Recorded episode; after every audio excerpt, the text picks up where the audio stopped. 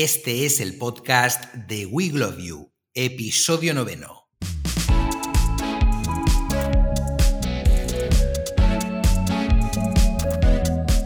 Bienvenidas y bienvenidos a un nuevo episodio del podcast de We Love You. En este capítulo vamos a hablar del mercado turístico japonés, que aunque en la actualidad como consecuencia del COVID-19 es muy escaso, tuvo hasta 2019 una gran importancia en nuestro país.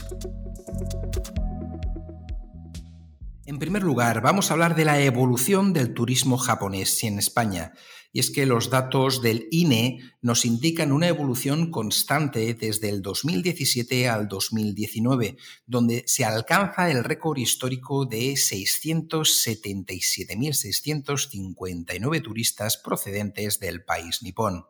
Como consecuencia de la COVID-19, el volumen disminuye hasta convertirse en irrelevante en el 2020, siguiendo esta evolución aún en el 2021. En segundo lugar, vamos a hablar de la descripción del target japonés. Según los estudios de Tour España, el mayor segmento de turista japonés que recibe España son mujeres de mediana edad y mayores de 65 años. Entre ambos segmentos suponen el 57% del total. Sus principales intereses son atracciones naturales y escénicas, degustaciones gourmet, compras, y atracciones culturales e históricas. Los turistas se repartieron principalmente entre Cataluña 53%, Madrid 23%, Andalucía 7% y la suma del resto de comunidades autónomas supuso el 17%. Los datos del último informe disponible son de 2017, por lo que creemos que con la próxima actualización del informe del turista japonés de Tour España, los porcentajes que a continuación comentaremos se modificarán. Y es que según el estudio, los turistas japoneses escogen su destino a partir de catálogos y folletos 35%, recomendación 22,9% e Internet 23,6%. Otro informe, el de Visión General de Japón 2021, también de Tour España, nos indica que se trata de uno de los países con mayor tasa de penetración de Internet del mundo, con el 89,9%. Además, el uso de las redes sociales en Japón está ampliamente extendido, con un volumen total de más de 82 millones de usuarios y una penetración de más del 65%. Según datos del Ministerio de Interior y Comunicación del Japón, las principales redes sociales en Japón son Line con el 86,9, YouTube con el 76,4, Twitter con el 38,7, Instagram con el 37,8 y Facebook con el 32,7%.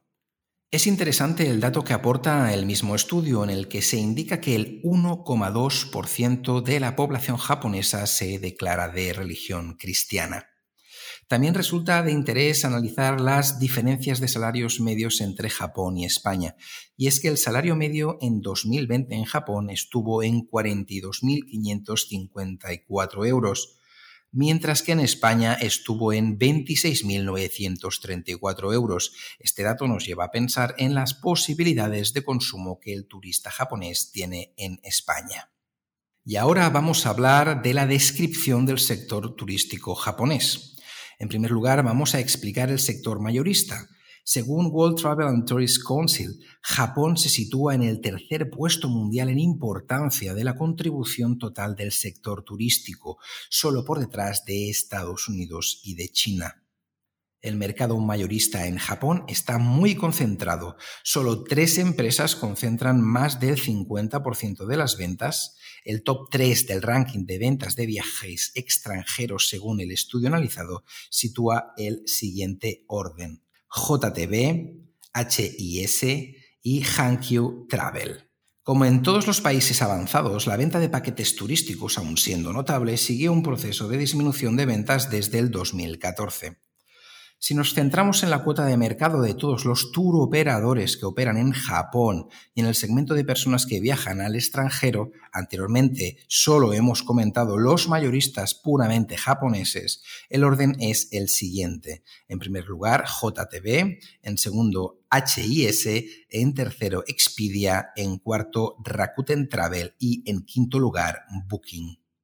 En este mismo estudio nos informan del total de operadores japoneses que comercializan circuitos en España y que os vamos a dejar en la descripción de este podcast. Además, también estas empresas trabajan con receptivos en España que les ayudan a diseñar los circuitos, negociar los alojamientos y los establecimientos locales que visitarán. Y también os vamos a dejar en la descripción este listado de estas empresas receptivas en España. En Japón se realizan cada vez más reservas a través de Internet, como hemos visto anteriormente, tiene una de las cuotas de penetración de Internet más grandes del mundo.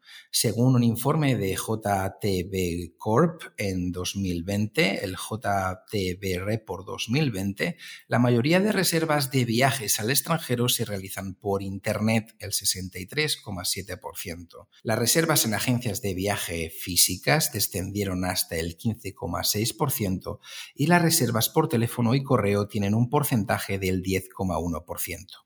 Internet es el medio predominante, excepto para las lunas de miel, en el que las agencias de viaje aún mantienen una cuota del 53,5%. En el resto de segmentos, Internet gana por goleada. Las webs de referencia entre los japoneses a la hora de consultar información en el ámbito turístico son Haran con el 37,6, Rakuten Travel con el 31 y JTB Travel con el 26,6, los dos primeros centrados en el mercado doméstico japonés. En último lugar, os lanzamos una pequeña estrategia para que la toméis de referencia y podáis empezar a trabajar la captación de turista japonés.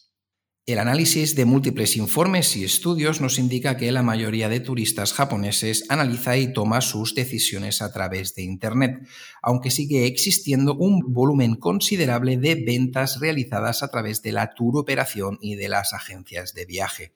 Por este motivo os proponemos una estrategia que se divida en acciones digitales dirigidas a la tour operación y a las agencias y por otro lado acciones digitales hacia el consumidor final. Respecto a las agencias de viajes y operación receptivas, os proponemos crear material informativo digital como catálogos, folletos y elementos audiovisuales. Os proponemos crear campañas específicas para el reconocimiento y la captación de las agencias de viajes y operación, campañas 360, con creación de anuncios en Google Ads y Social Ads con el objetivo de impactar al listado de agencias y operación receptivos que os hemos indicado el uso de herramientas como Sales Navigator de LinkedIn para la creación inicial de listados de posibles clientes y posterior contacto con ellos, primero en el propio LinkedIn y después fuera de esta plataforma. También la creación de anuncios en LinkedIn Ads para impactar a los decision makers de los receptivos y el uso de CRMs para la integración de datos con LinkedIn y el resto de leads que se vayan recogiendo en las diferentes acciones. Y en Japón, respecto a las OTAs, os recomendamos conectar el Channel Manager del hotel con las OTAs japonesas, determinar mecanismos de automatización en aquellas OTAs japonesas que no se puedan integrar en vuestro actual Channel Manager y crear campañas en las diferentes OTAs. Y respecto al público final, campañas publicitarias en Line, campañas publicitarias en YouTube, campañas publicitarias en Instagram y Facebook y la creación de contenido pensado para el público japonés como mínimo dos artículos mensuales en el blog de vuestro establecimiento y tres contenidos en las redes sociales que hemos visto que más impactan en el público japonés. Gracias por escucharnos y nos vemos en el próximo episodio de We Love You. Saludos.